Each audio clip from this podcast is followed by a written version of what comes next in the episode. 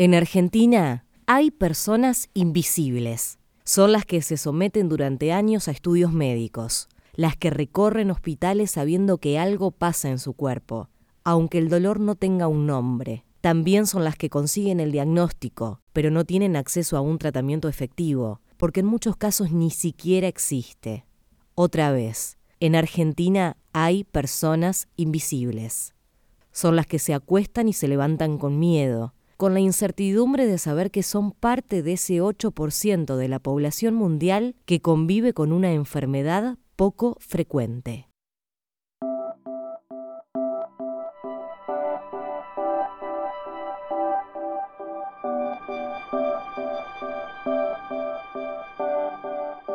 Vico padece Tay-Sachs, como decías.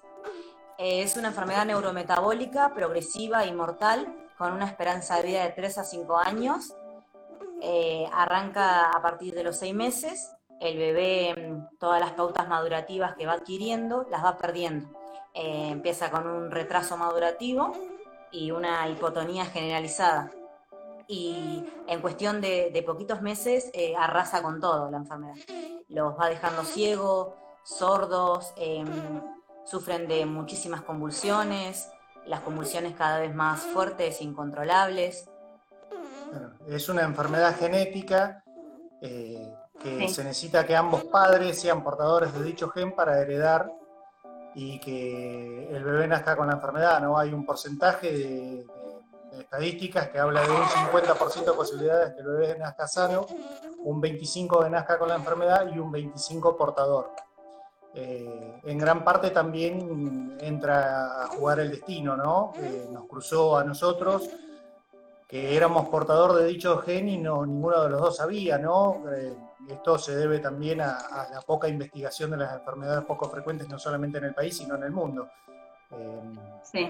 La enfermedad se va manifestando durante el embarazo, pero no hay forma de detectarla eh, solamente sabiendo si tenés un antecedente anterior o en la familia o en tu caso, ahí recién podrías estar sabiendo de la enfermedad. Si no, eh, el embarazo. Lamentablemente te enterás que sos portador de estas enfermedades cuando tenés a tu bebé enfermo. Sí, cuando te dan el diagnóstico definitivo. Eh, el embarazo, el nacimiento es de forma normal, hasta los seis meses eh, pareciera que el bebé evoluciona de manera normal. De los seis meses en adelante empiezan a manifestarse los primeros síntomas hasta que nosotros porque nos movimos pudimos llegar a un diagnóstico temprano, pero generalmente después del año es cuando la enfermedad hace el, principal daño y, si no tenés un diagnóstico certero, eh, estás todavía a las vueltas, sino a pesar de que no hay tratamiento, eh, hay formas de, aliviar un poco los síntomas, ¿no?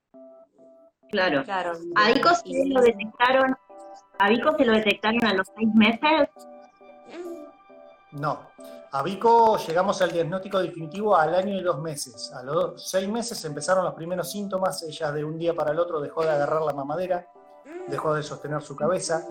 Eh, al, hecho de que la levantabas de la, cama y, con la cabeza colgando y lloraba del dolor eh, y empezó a perderse cognitivamente. Entonces ahí el primer diagnóstico equívoco de que te da un profesional, el pediatra, es un retraso madurativo y te mandan a terapias de estimulación. En las terapias de estimulación el nene no avanza, el paciente no avanza porque la enfermedad ya no se lo está permitiendo, entonces los hitos madurativos que había alcanzado los empieza a perder. Eh, nosotros eh, no nos quedamos con lo que nos decía tanto la pediatra como la terapista eh, que la estaba tratando en ese momento y nos movimos por atrás, buscamos una neuróloga infantil, en ese momento nosotros vivíamos en la ciudad de Azul, provincia de Buenos Aires, en el centro de la provincia, y la neuróloga infantil más cercana que teníamos era en Tandil, a 100 kilómetros. Así que conseguimos un turno que era muy complicado, viajamos, ni bien la examinó, ya notó algo raro y nos mandó de urgencia a Mar del Plata a hacer una resonancia de cerebro. Cuando volvimos con el, con el resultado, eh, apareció la primera alerta y ahí nos derivó de urgencia al sur de Vica en La Plata. Pero, era, más grande de lo que ella podía abarcar. Eh, pero los estudios que iban realizando y que iban dando indicios a, esta enfermedad eh, tardaban mucho tiempo, había algunos que tardaban meses eh, en estar los resultados. Entonces, siguió pasando y bueno, por suerte en el transcurso, en un año y dos meses, un año y tres meses casi, eh, llegamos al diagnóstico definitivo, pero bueno, nosotros ya veníamos sabiendo que era GM2. No sabíamos en qué rama iba a caer, si era en Tay-Sachs, en Sanjo, pero eh, terminamos ahí. Por suerte, dentro de todo, fue rápido. Bueno, sí, sabemos de familias que tardaron mucho tiempo en, conseguir el diagnóstico. Y si bien, como decía Oscar, eh, no tiene una cura, no tiene un tratamiento específico, la enfermedad sigue un patrón. y nosotros, por ejemplo, siempre tratamos de adelantarnos a esos patrones. Eh, a esos puntos que la enfermedad le va quitando a Vico y siempre enfocarnos eh, en la terapia sobre esos puntos.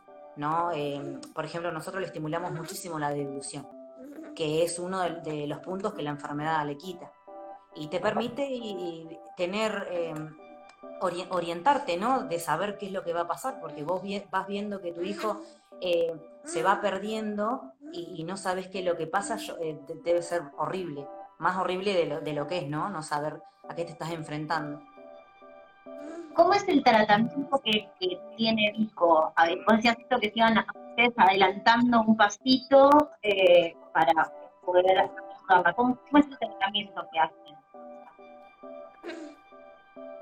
Se, cortó un pedacito, no lo entendí. Em, ¿qué, ¿qué, tratamiento le damos nosotros para ir adelantándonos a ah. esos pasitos? Claro, nosotros eh, la verdad que, nos topamos y, bueno, calculo que al 90% de las familias afectadas con una EPOF en el país le pasa eh, que los profesionales eh, no están perfeccionados ni orientados en esta clase de enfermedades. Entonces, tampoco eh, saben contener y orientar a una familia en este caso. lo malo de, esta enfermedad que enfrentamos nosotros es que es mortal sabemos el promedio de vida, eh, sabemos que no hay cura y sabemos lo que va a pasar. Entonces es enfrentar día a día la muerte, ¿no? Cuando nos dan el diagnóstico, eh, salimos del hospital, perdón la palabra, ¿no? Pero en una nube de pedos. No supieron orientarnos en nada, ni contenernos, ni nada. Claro, nos dijeron, su hija tiene Tay-Sachs, eh, tiene de 3 a 5 años de vida, no hay ni cura ni tratamiento eh, háganse los análisis ustedes por si quieren tener un hijo el día de mañana. Y así salimos a la calle, con esa noticia de que nuestra hija se iba a morir y que no había nada para hacer. El, profesional, aparte de no estar instruido eh, en enfermedades poco frecuentes, pierde la sensibilidad ¿no? en el día a día. Eh, que, son casos, casos puntuales, porque si vos estás tratando una familia eh, que le estás dando el pésame porque su hija se va a morir, que no hay nada para hacer, tenés que, esa sensibilidad no se pierde, no se puede perder. Así que eh, después de, procesarlo y, de tomar coraje, ¿no? Y de saber de que si nos estábamos cruzados de brazo en casa esperando un milagro, no lo íbamos a tener, eh, decidimos ponernos a, buscar información y a hacer todo lo necesario como para poder dar pelea. Y lo primero fue localizar el resto de las familias, tanto en el país como en el mundo, que no, llegan a, los 300 casos. Porque lamentablemente eh, a medida en que van naciendo bebés con esta enfermedad, van falleciendo a lo que, a lo que la esperanza de vida es tan poca. Eh, con vida, eh, en el momento hay, hay pocos casos. Así que con el testimonio de todas las familias, eh, cada aporte íbamos sumando, íbamos armando un registro del mes a mes de cada uno y todas coincidían en lo mismo, eh, arrancaban con, una mioclonía, eh, pasaban a, una crisis mucho más fuerte, pasaban a epilepsias refractarias, y así iban a ir, iban a empezar a perder la devolución cognitivamente, iban a empezar a quedar ciegos, sordos, todo va con una etapa más o menos en, el tiempo y la edad de, cada, de cada nene coincidían. Del año, eh, del año al segundo año arrasa con toda la enfermedad. Ya para el segundo año em, la mayoría de los nenes están muy devastados. Eh, ya para el segundo año casi no comen, prácticamente no comen. Eh, Así que cuando, cuando armamos eso nos empezamos a enfocar en, los puntos fuertes. Eh, sabíamos que, por ejemplo, ella iba a sufrir distintos tipos de convulsiones. Dependiendo de la actividad cerebral iban a ir variando y mutando las convulsiones. Entonces, para cada convulsión hay un anticonvulsivo, pero ese anticonvulsivo tiene una parte mala que afecta a otro, a otro organismo. Entonces, si, por ejemplo, nos recetaban ácido valproico, el ácido valproico afecta directamente al hígado. Entonces, mes por medio, dosaje de sangre para ver cómo estaba de ácido. Eh, y así con todos los anticonvulsivos. Topiramato le afectaba directamente a la vista, claro. que ella ya tiene comprometida la vista. Entonces sabes que es una, una enfermedad degenerativa y le estás sumando cosas que le siguen haciendo mal, sabíamos que no iba a pasar. Entonces de ahí recurrimos al aceite de cannabis, crema de cannabis, a instruirnos en ese tema para combatir de ese lado. Y el resto con terapias. Sabíamos que la parte de glutoria es la más importante. Nosotros sabemos que ella, hoy por hoy, con tres años, es la única paciente en el mundo que todavía come vía oral. La única de los 300 que quedan, de los menos de 300 que quedan, porque actualmente lamentablemente fallecieron muchos este, este invierno en, afuera, entonces... Eh, el invierno y la barrera de los tres años es muy difícil de pasar. Entonces nos enfocamos directamente a la parte de evolución. La barrera, claro, sí, nosotros le llamamos a la barrera de los tres años, porque hay un promedio de vida, la estadística dice que es de tres a cinco años, pero generalmente no llegan a los tres. Generalmente fallecen entre los dos años y medio y tres. Porque la cantidad de en el mundo son 320 mil. No, 300 mil en el mundo. Y acá en Argentina... 300 en el mundo. No, no. La, eh, 320.000 es la estadística. Es la incidencia de nacimiento. Claro, un nacimiento cada 320.000. Claro. Hay 300 en el mundo actualmente. En el mundo. ¿Y en Argentina cuántos? ¿Pico sola?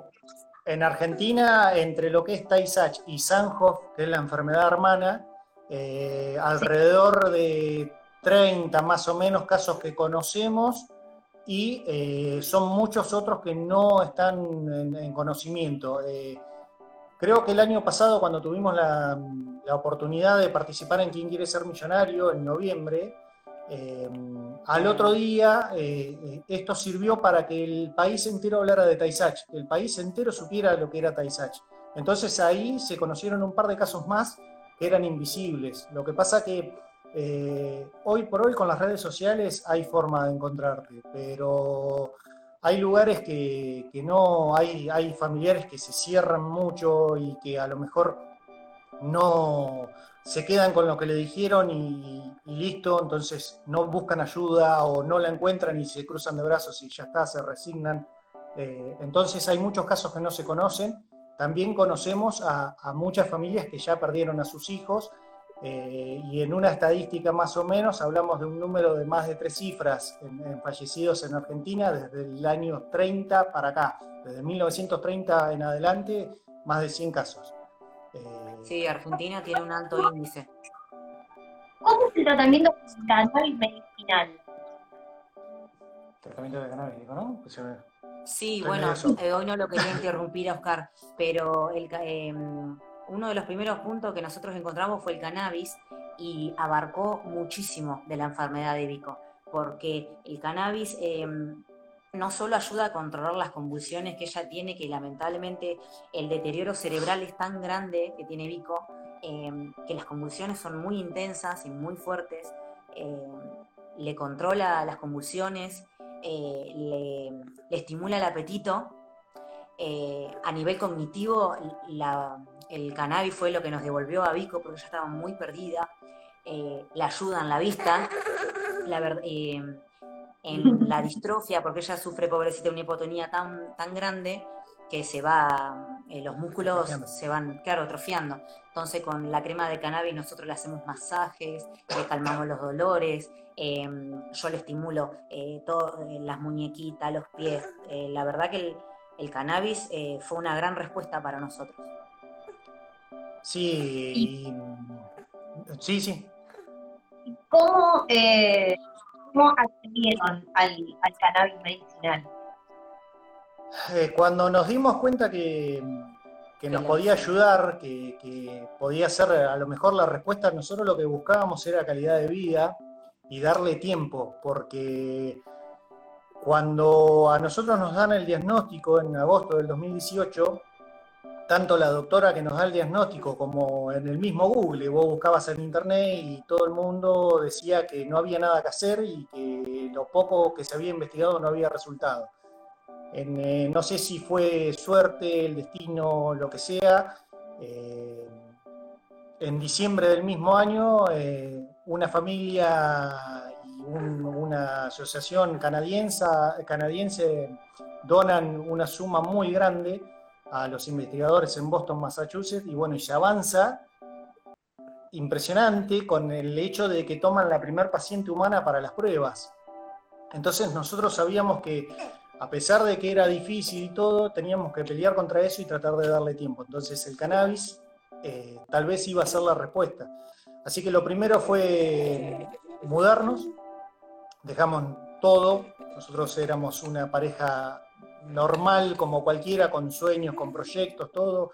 Cuando llegó Vico empezamos a formar nuestra familia, eh, el primer objetivo era la casa propia, como todo. Y dejamos todo de lado para tratar de darle una oportunidad y lo primero que hicimos fue venirnos a, vivir acá, a este pueblo, para estar en paz, estar tranquilo, que el aire, que el ambiente, todo eh, influyera en, su día a día. Y a su vez relacionarnos con el ambiente del cannabis, que en, una ciudad como Mar del Plata sabíamos que, la cabeza era otra y que íbamos a encontrar las respuestas y el apoyo que, estábamos buscando. Y así fue. Eh, lo primero fue acercarnos a la agrupación Mamá Cultiva, que, creo que, todos los que están conectados lo conocen, Mamá Cultiva hoy por hoy es, de lo más grande con lo que es la lucha de la legalización del cannabis, concientización y todo. Y luego nos, acercamos a una agrupación de cannabicultores. Bueno, y ahí arrancó nuestro mundo, fue, fue empezar a probar.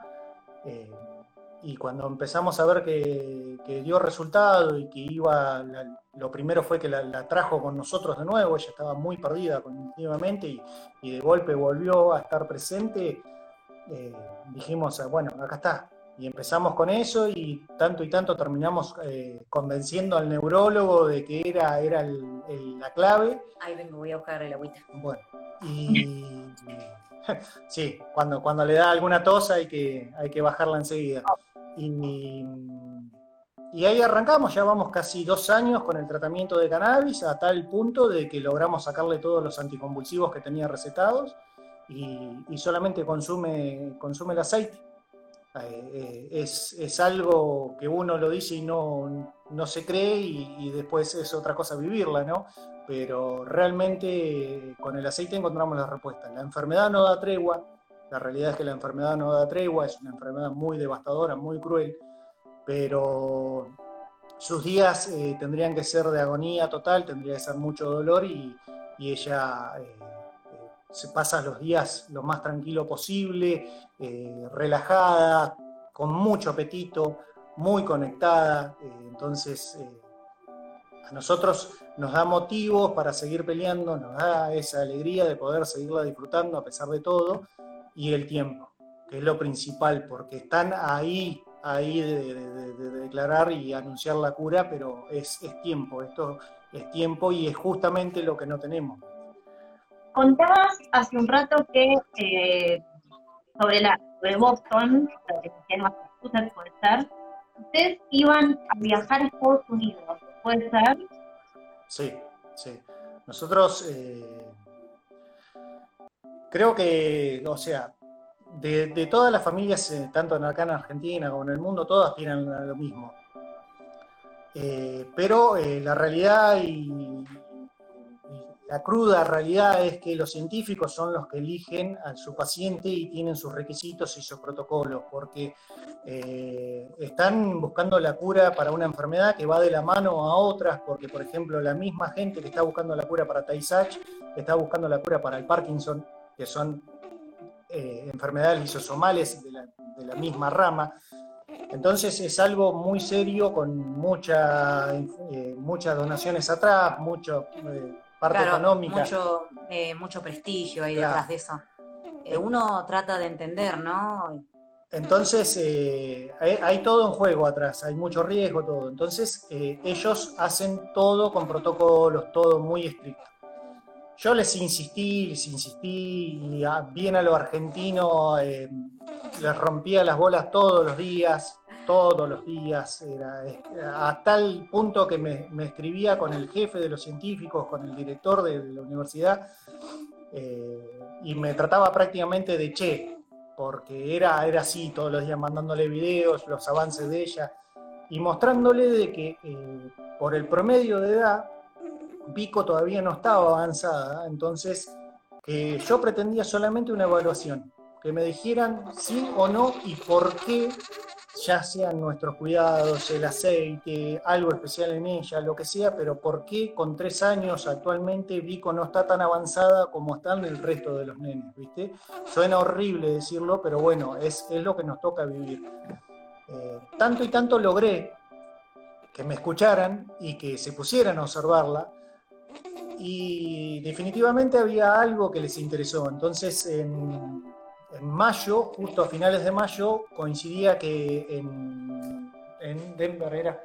En Denver eh, estaba la, reunión anual de NTSAT, que es la Asociación de Padres Afectados, de Familias Afectadas de allá de Estados Unidos, de Portaisach, eh, que hacen una reunión anual con los pacientes de todo el mundo, las familias de todo el mundo que quieran viajar eh, allá te reciben, son tres días, una convención, balón científico, todo. Y este año tocaba en Denver.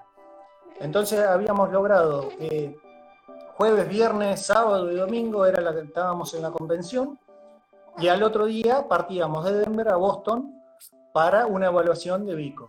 Y eso todo a finales de mayo iba a ser. Eh, no nos daban esperanza de nada, solamente era una evaluación, pero ya con el hecho de recibirnos eh, habíamos... muy grande habíamos llegado a la cúpula de lo que es eh, la búsqueda de, salvarla, ¿no?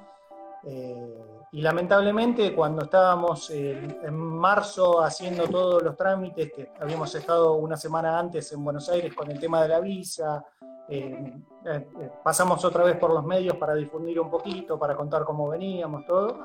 A la otra semana arrancamos con los, con los estudios, todas las cosas que nos pedían que teníamos que llevar y se declara la cuarentena. la cuarentena acá y la pandemia mundial lamentablemente nos, nos, interrumpió totalmente el viaje y no se sabe hasta cuándo, ¿no? Porque directamente de allá es una bajada de línea, eh, no nos aseguran eh, nada, lo que es eh, la contención, el cuidado y todo, porque como está Estados Unidos afectado, es un riesgo muy grande solamente por una evaluación.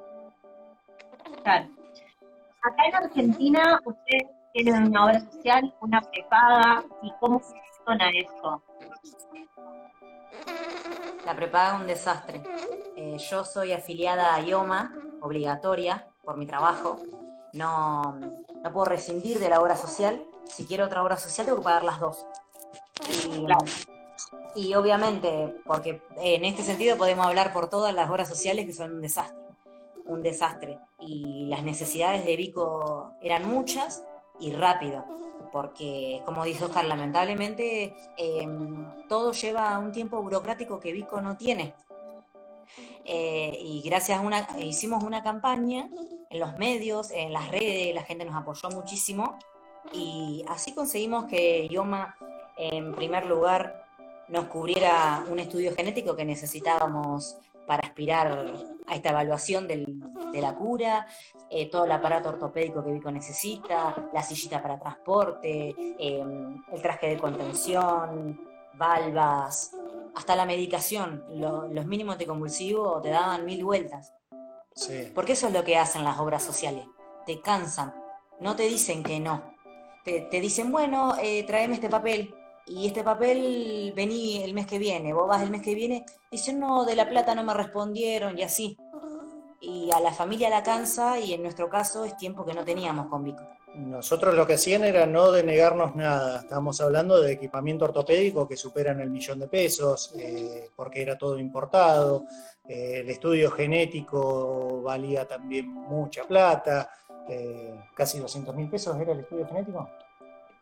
Eh, sí, eran mil y pico dólares. Mil, y pico dólares era porque era un estudio genético que había que mandarlo a un laboratorio primero en Alemania, después se consiguió un laboratorio en Estados Unidos, que era eh, fue un gancho muy grande porque del mismo laboratorio me mandaban el resultado a la, gente de la universidad, entonces fue todo un contacto, pero eh, estábamos hablando de equipamiento ortopédico que nosotros necesitábamos hoy y ellos lo que hacían era retrasarlo, retrasarlo, retrasarlo y retrasarlo.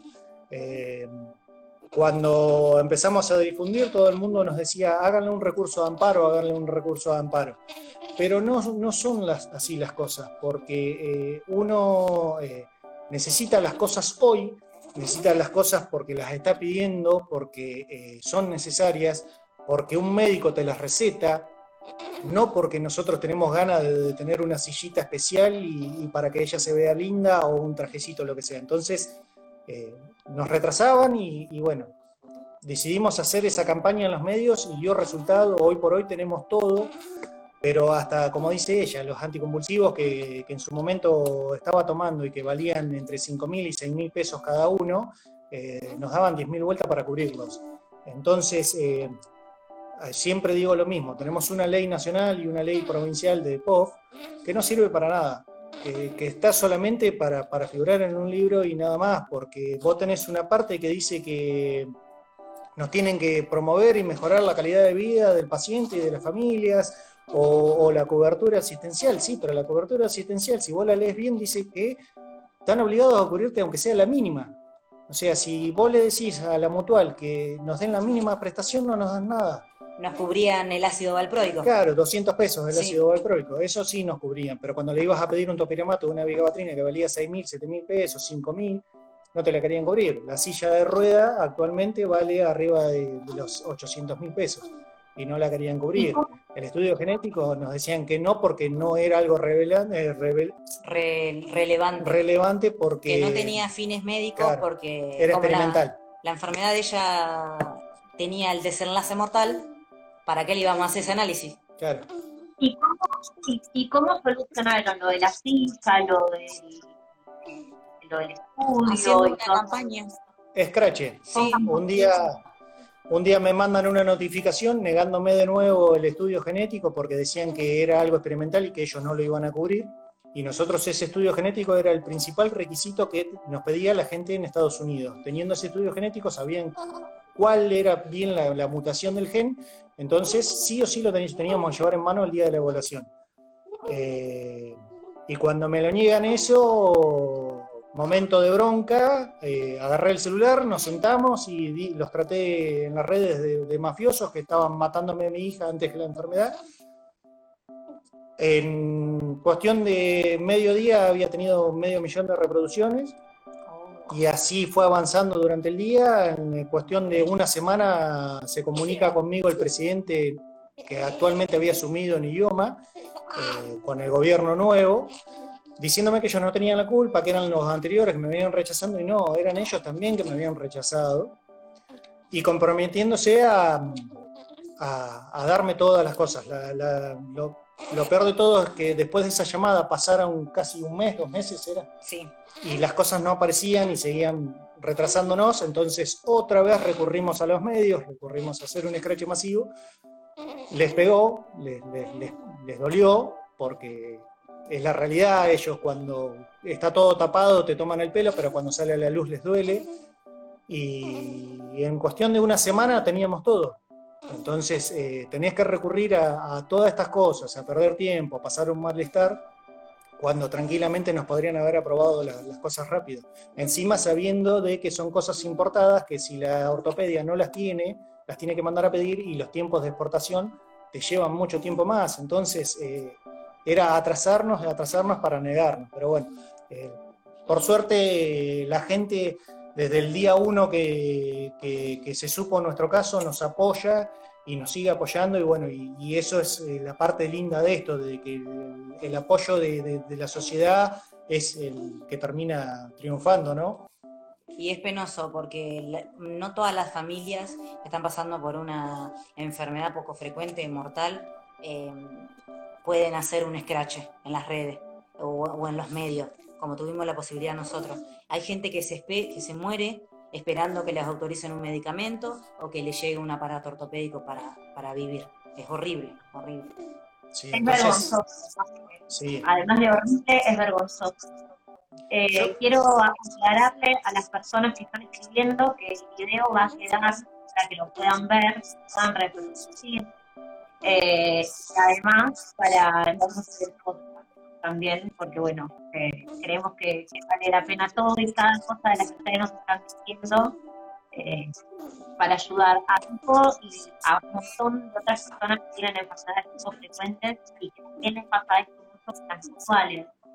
Yo quería saber ustedes como papás qué tipo de tienen algún tipo de acompañamiento terapéutico ustedes, algún tipo su familia, cómo, cómo lo manejan ustedes como papás. Y nosotros en ese sentido eh, somos de una familia chica y cuando nos mudamos eh, nos ayudó. Eh, porque nadie te entiende lo que estás pasando. Y, y enfrentarse con la muerte no es fácil. Tenés el familiar que se la va a pasar llorando, velándote a la criatura, y eso no sirve. Y tenés el familiar que te resta importancia, y tampoco sirve. Em, quizás no le pase a, todos, pero a nosotros nos sirvió tener a la familia alejada. Eh, estar tranquilos cuando nos vinimos acá al pueblo fue lo mejor que hicimos eh, en un principio, para calmarnos, encontrarte con todo esto de golpe y que todo el mundo quiera opinar, quiera darte consejos. y te den el pésame anticipado. Claro, y que gracias a Dios nadie haya pasado algo así ni de cerca. Eh, uno sabe, no, nadie te entiende y, a veces es difícil.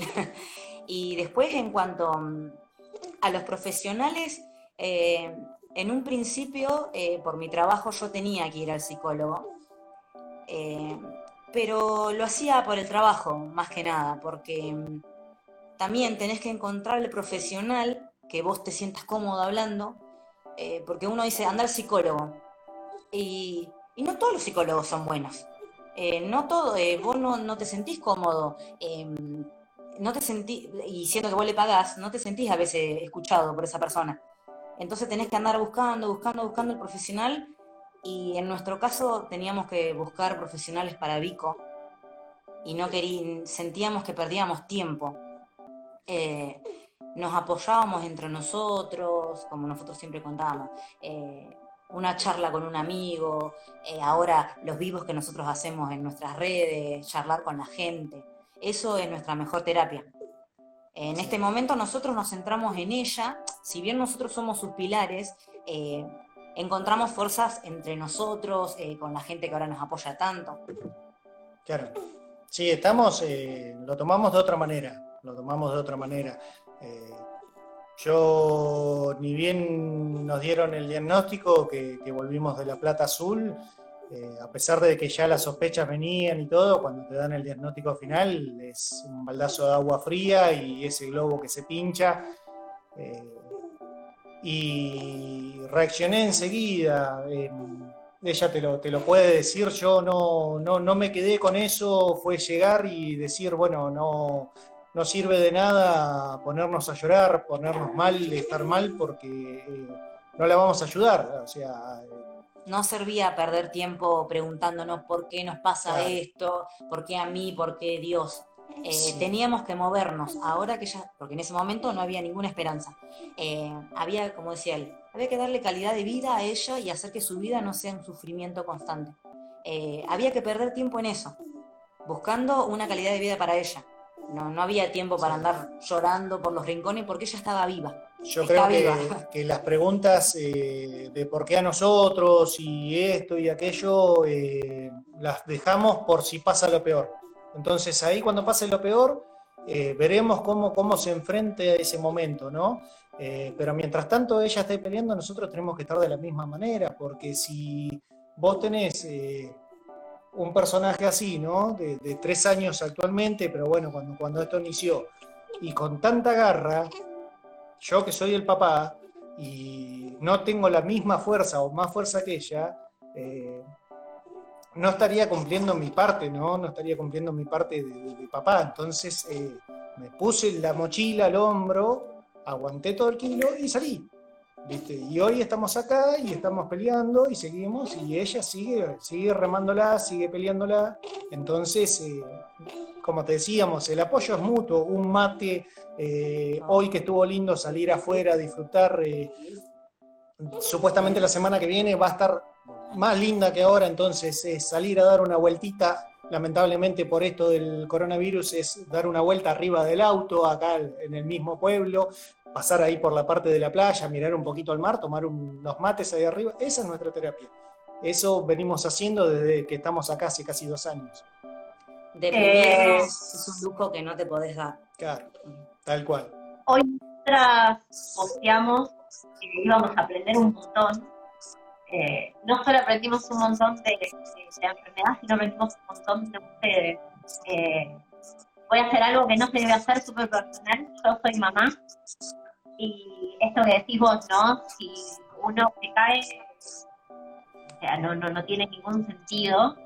Eh, y la verdad es que como están poniendo todos en abajo, la fortaleza, que son unos padrazos, la hermosa familia que todo yo voy leyendo a medida que, van describiendo, la verdad es que, ah, que nada. había quedado ahí. Son, nada, son un ejemplo. Eh, así que más que, agradecerles este tiempo que tomaron para contarnos eh, su vida, la de Vico, y, bueno, realmente eh, decirles que, son admirables. Eh, no, no, no, no es, no, es para quedar bien, es un sentimiento profundo y real. No, yo siempre digo lo mismo. Uno que es papá, ¿no? En tu caso sos mamá uno tiene que analizar qué pasa si un día viene un médico y te dice que tu hijo se va a morir y no podés hacer nada. Entonces, eh, ahí es donde te tiene que caer la ficha y, ponerte a pelear o cruzarte de brazos. Eh. Entonces, es ahí donde realmente, eh, donde las papas queman, como dice el, dicho, es donde sacas la fortaleza, ¿no? Muchos dicen, no, no, sé qué haría en tu lugar. Y lo, haces por un hijo, eh, encontrar la fortaleza de todos lados y, lo terminás haciendo, eh, lo terminás haciendo. Algunos más, otros menos, eh, algunos tienen personalidad, otros no, o la sacás, pero, pero la fuerza la, la, encontrás y como te decía, si ella tan chiquita pelea día a día contra este demonio, porque realmente es un demonio, cómo nosotros nos vamos a pelear, ¿no? Cómo vamos a, permitirnos estar mal eh, cuando, cuando ella no. Les voy a hacer algunas preguntas que nos fueron haciendo, porque nos quedan 10 minutos. Eh, una, nos preguntaron, bueno, cosas que está pasando que lo hablamos de las actuales y eso, pero preguntan si ustedes hacen su propio aceite de cannabis, porque hay varias personas que tienen hijos con enfermedades poco frecuentes que están viendo y bueno, les interesaba eso o cómo acceden al aceite. Mira, nosotros eh, en un principio, eh, ella es las 24 horas del día, es, mucho tiempo, abarca mucho tiempo de las 24 horas. Eh, yo creo que, que nuestro día dura mucho más que 24. Eh, tanto con lo que es eh, la alimentación, los cuidados, todo, estamos muy encima de ello, dormimos poco, estamos acostumbrados ya, pero bueno. Eh, entonces al principio se nos tornaba medio pesado el tema del autocultivo, y a su vez también ese miedo de, estar haciendo algo bien para tu hija y que te caiga un allanamiento y, te arruinen con todo porque es una inversión y todo el malestar que pasás cuando, cuando te, vienen a allanar a tu casa, ¿no? Nunca nos pasó, pero es algo lógico.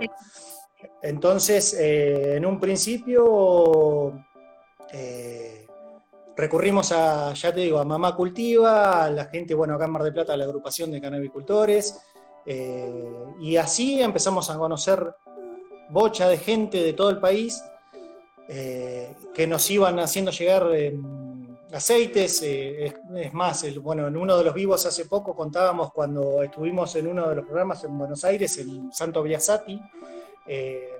nos vamos de Santo Biasati de Crónica al hotel y llegamos derecho a dormir porque había sido la nota muy temprano y el día anterior habíamos estado en el programa, estábamos cansadísimos y me llaman de recepción diciéndome que abajo me buscaban, voy y era Luján, una, una de las chicas del Oriental, que traen cannabis de Uruguay, llevándome aceite para donarle a Vico.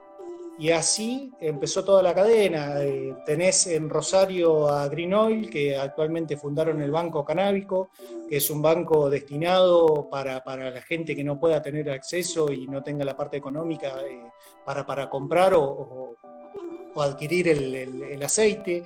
Eh, me llegan de Barcelona.